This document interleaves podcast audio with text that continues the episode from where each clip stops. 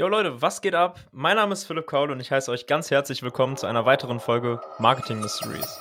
Herzlich willkommen beim Marketing Mysteries Podcast, die Nummer 1 Ressource zum Thema Marketing, Conversion und Traffic. Hier ist euer Host, Philipp Kaul. Heute Folge 15. Ich freue mich sehr, dass ihr da seid.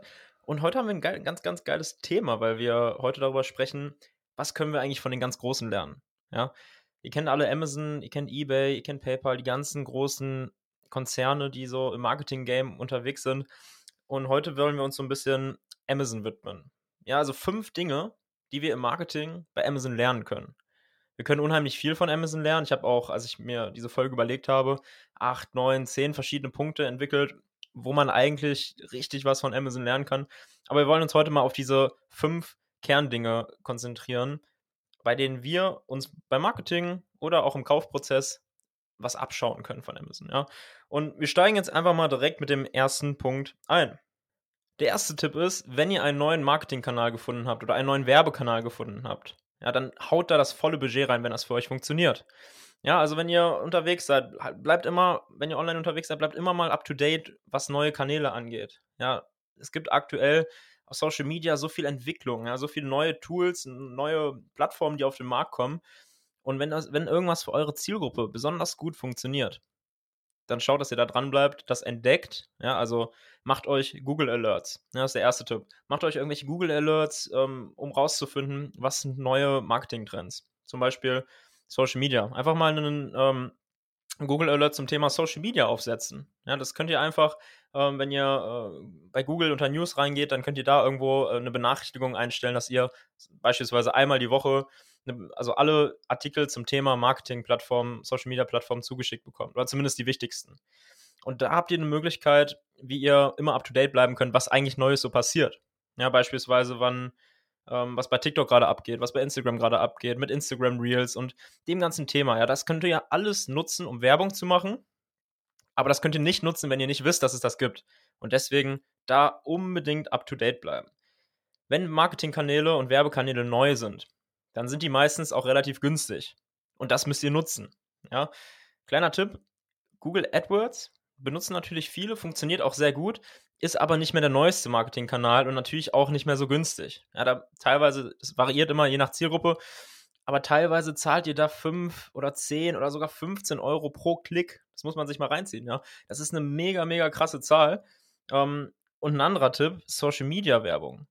Ja, das ist natürlich auch nicht mehr der neue Scheiß, aber das funktioniert gerade relativ gut, relativ günstig.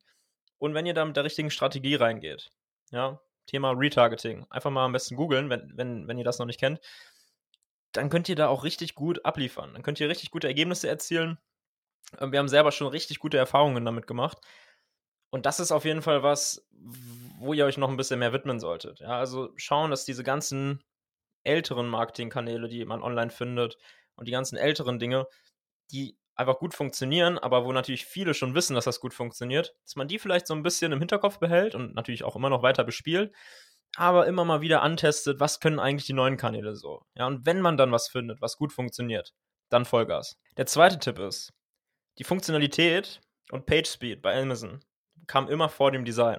Wenn man sich jetzt mal die Amazon-Seite anschaut, die Desktop-Seite, das sieht nicht gut aus. Ja, das muss man einfach mal so sagen. Die Website sieht eigentlich richtig scheiße aus, wenn man das jetzt mal aus Designsicht sieht. Aber sie funktioniert halt besonders gut. Sie konvertet gut und es ist alles übersichtlich. Man, man erkennt halt, wo sind die Produkte, die ich brauche. Der Algorithmus funktioniert gut von Produkten, die mir vorgeschlagen werden. Und das sind alles Themen, die im Backend entwickelt werden, ähm, die viel, viel wichtiger für Amazon sind, als jetzt ein mega geiles Design wie beispielsweise bei Apple. Ja?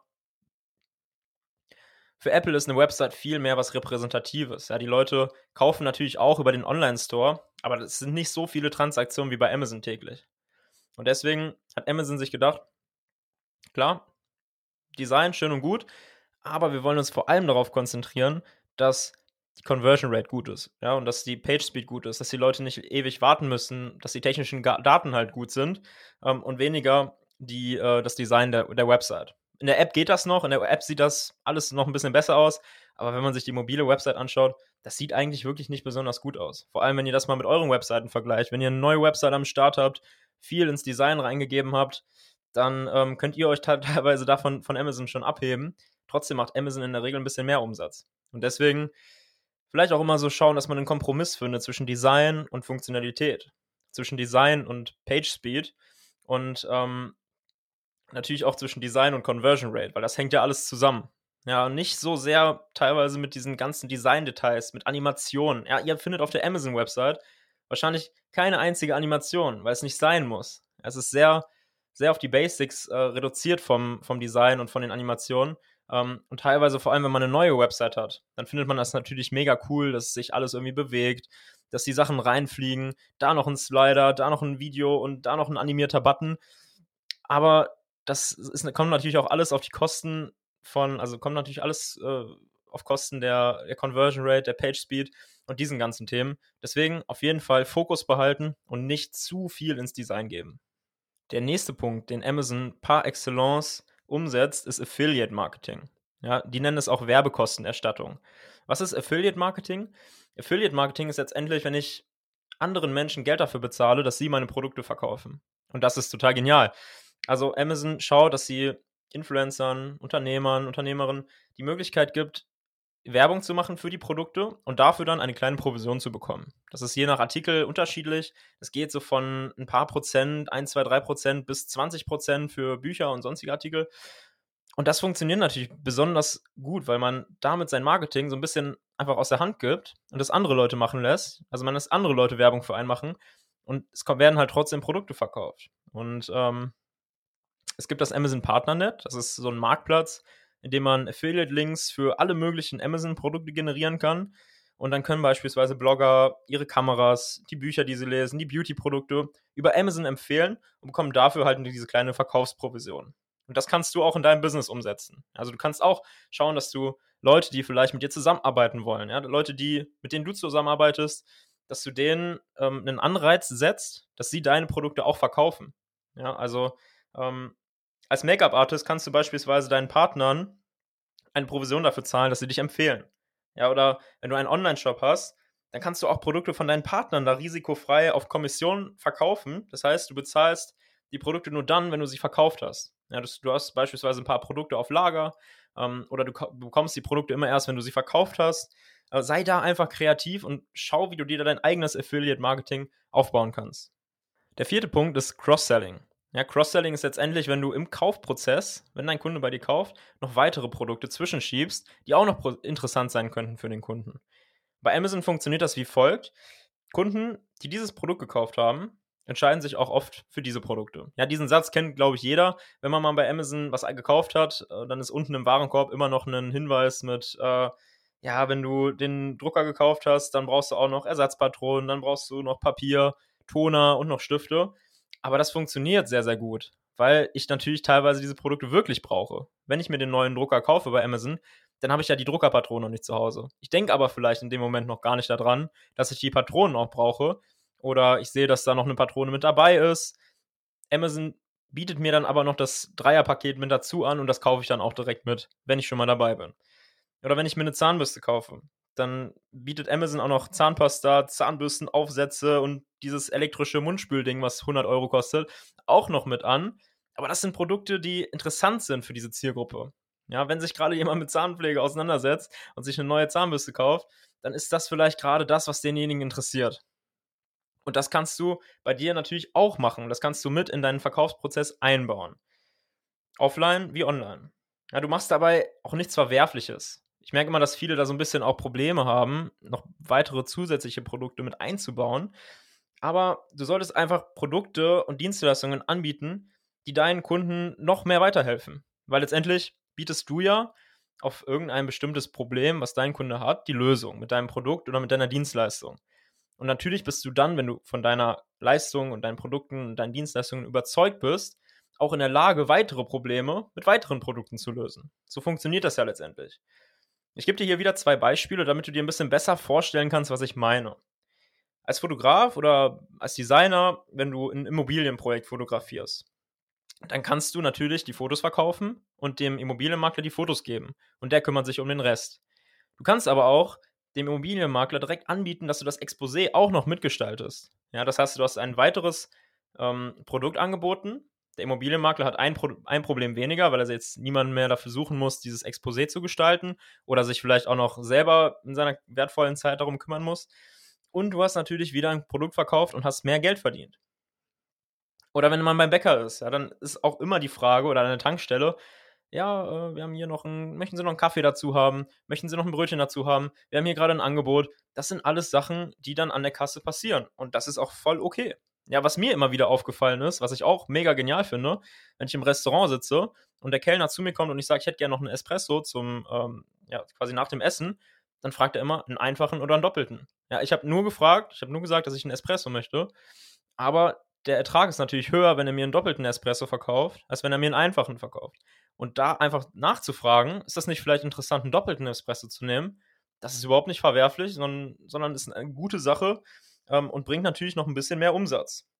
Oder ein ganz, ganz äh, verrücktes Beispiel noch, was ja auch irgendwie heutzutage gemacht wird, wenn man, ähm, wenn, wenn Leute beim Schönheits-OP, in einer Schönheits-OP sind oder sich beispielsweise irgendwas im Gesicht operieren lassen, ähm, die Nase einfach noch mit dazu machen. Wenn man eh gerade schon in der Narkose ist, warum nicht? Das ist letztendlich auch Cross-Selling, auch im medizinischen Bereich. Also man sieht, es gibt überall Cross-Selling und du solltest anfangen, das in deinen Kaufprozess beziehungsweise in deinen Verkaufprozess mit einzubauen. Ja, der letzte Punkt, und das ist wahrscheinlich so der Punkt, der so am umstrittensten ist, ist White Labeling. Ja, ihr habt bestimmt schon gesehen, dass Amazon auch eigene Produkte verkauft. Beispielsweise ähm, TV-Stick oder Alexa oder aber auch diese Amazon Basics-Reihe mit äh, Batterien und irgendwelchen Steckern und Ladegeräten. Also alles so mehr oder weniger Cent-Produkte, die aber mit einem eigenen Amazon-Brand versehen wurden. Und ähm, am Anfang hat Amazon das so gemacht, dass sie eigene Produkte ohne Label gekauft haben und die eigene Marke da drauf gedruckt haben und sie dann weiterverkauft haben. Mittlerweile produziert Amazon die ganzen Sachen wahrscheinlich selber, aber am Anfang, ja, wenn man am Anfang steht, ist diese White Labeling Methode auf jeden Fall was, was man nicht außer Acht lassen sollte. Man sollte also eigene Produkte an den Start bringen. Und das ist eine Möglichkeit, das mit relativ wenig Aufwand und mit relativ wenig Kosten zu machen. White Labeling kann dir also helfen, deine eigene Marke aufzubauen. Du solltest aber auf ein paar Sachen achten. Ja? Du solltest natürlich auf die Qualität achten. Wenn du beispielsweise Produkte irgendwo aus China einkaufst, ähm, Cent-Artikel, die keine hohe Qualität haben, du aber hochpreisig verkaufst und eine hochwertige Marke bereits am Aufbauen bist, dann solltest du darauf aufpassen, dass du keine Produkte verkaufst, die minderwertig sind, damit du deine eigenen Marke nicht schädigst. Du solltest natürlich auch darauf achten, dass deine Lieferanten zuverlässig sind. Ja, wie, wie gesagt, immer wenn du Produkte aus dem Ausland kaufst, wenn du die Hersteller nicht selber persönlich kennst, wenn du nicht selber mal in der Fabrik warst, um dir die Sachen anzuschauen, dann kann es natürlich sein, dass einerseits die Qualität nicht stimmt, andererseits aber auch die Lieferanten nicht zuverlässig sind. Und wenn du am Ende Bestellungen bekommst, die du nicht liefern kannst, kann das auch wieder negativ auf dich zurückfallen. Also schau vielleicht auch, dass du möglichst in Deutschland einkaufst, wenn du in Deutschland deine Produkte verkaufst. Allein schon wegen der Qualität, aber auch weil es moralisch richtig ist, ja, dass du keine großen Versandwege hast, dass du die Sachen hier lokal herstellst ähm, und weil es schnell und zuverlässig ist in der Regel. Ja, das ist ja hier in Deutschland wirklich was Tolles, dass die Leute in der Regel zuverlässig arbeiten, du kurze Wege hast, ähm, Deutschland ist jetzt kein besonders riesiges Land. Und du kannst auch mal in die Fabrik fahren und dir ein Bild davon machen, von den Arbeitsbedingungen, wie die Mitarbeiter behandelt werden, wenn dir das persönlich wichtig ist. Wenn ich eigene Produkte in meinem Online-Shop verkaufen würde, dann wäre es mir halt wichtig, dass die Leute gut behandelt werden und dass die Sachen halt auch eine sehr, sehr hohe Qualität haben und ich mich auf die Lieferanten verlassen kann. Also sonst machst du dir deine eigene Marke kaputt und stehst bis am Ende irgendwie drei Schritte zurückgegangen, anstatt einen Schritt nach vorne zu gehen. Ja, zusammenfassend kann man sagen, man sollte günstige und neue Werbekanäle testen. Ja, und dann skalieren, wenn sie gut funktionieren. Also dann wirklich reinbuttern, das Budget anheben und auch mal den Mut haben, von alten, vielleicht klassischen Werbemethoden auf die neuen, modernen Werbemethoden umzusteigen. Du solltest darauf achten, ja nicht, dass die Funktionalität und die Page Speed wichtiger ist als das Design, aber dass du ein gutes Gleichgewicht hast zwischen Funktionalität und Design. Also versuch vielleicht mal auf eine Animation zu verzichten, um vielleicht dafür die Page Speed ein bisschen höher zu haben. Oder versuch die Bilder nicht in 4K auf die Website zu setzen, sondern die Bilder von der Qualität so zu halten, dass die Seite auch immer noch ja, in unter einer Sekunde oder in unter zwei Sekunden komplett lädt.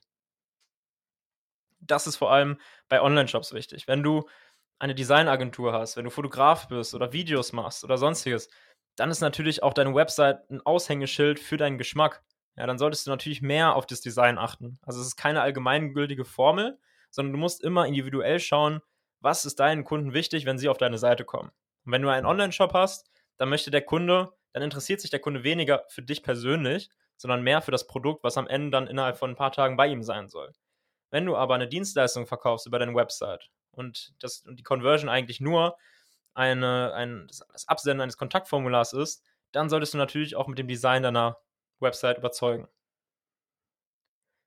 Ja, der dritte Punkt war Affiliate Marketing. Ja, lass andere kostengünstig, kostengünstig für dich verkaufen und baue dir quasi deinen Außendienst auf, indem du anderen Menschen dabei hilfst, deine Produkte zu verkaufen. Der vierte Punkt, Cross-Selling, also verkaufe andere interessante, interessante Produkte in deinem Verkaufsprozess. Ja, das geht online wie offline, haben wir vorhin festgestellt. Das heißt, das kannst du auch gemacht, machen, wenn du einen Kunden am Tisch hast, dann kannst du ihm auch andere Produkte anbieten. Das wird ja, wie gesagt, auch an den Kassen gemacht, in Tankstellen, im Café. Äh, und deswegen schau, dass du Cross-Selling einbaust. Ja, und der fünfte Tipp war White Labeling. Das macht Amazon par excellence. Die machen das so gut. Die haben mittlerweile eigene Produkte an den Start gebracht, ähm, die sie selber produzieren. Also kaufe Blanko-Produkte, sage ich jetzt mal, und kooperiere mit anderen Herstellern, um deine eigene Marke aufzubauen. Ja, wenn du jetzt Lieferanten hast, die dir gewisse Ersatzteile für deinen Online-Shop liefern, wenn du beispielsweise ähm, irgendwelche Motorradteile verkaufst, ja, dann schau, dass du mit diesen Kontakt, dass du mit diesen Kontakten engeren Kontakt aufnimmst und einfach mal ins Gespräch gehst, fragst, wie sieht das aus? Habt ihr vielleicht Lust, dieses eine Teil nicht mit, eurem, nicht mit eurer Marke, sondern mit meiner Marke zu bedrucken? Ich würde auch direkt 2000 Stück nehmen und schon hast du dein eigenes Produkt am Start, wenn sie sich darauf einlassen. Ich hoffe, dir hat diese Folge gefallen. Ja, was kann man von Amazon lernen? Wir haben jetzt fünf Tipps gehört. Schreib mir gerne mal eine Nachricht, wenn du Sachen umgesetzt hast. Wenn du insgesamt aus den Podcast-Folgen schon Dinge umgesetzt hast, umsetzen konntest, dann melde dich gerne bei uns, sag, gib uns Feedback, sag, was besonders gut funktioniert hat. Wir bauen diese Sachen auch gerne in unsere Folgen ein. Und ansonsten wünsche ich dir noch eine sehr erfolgreiche Woche. Ich wünsche dir noch einen schönen Dienstag und äh, ja, bis zum nächsten Mal. Ciao.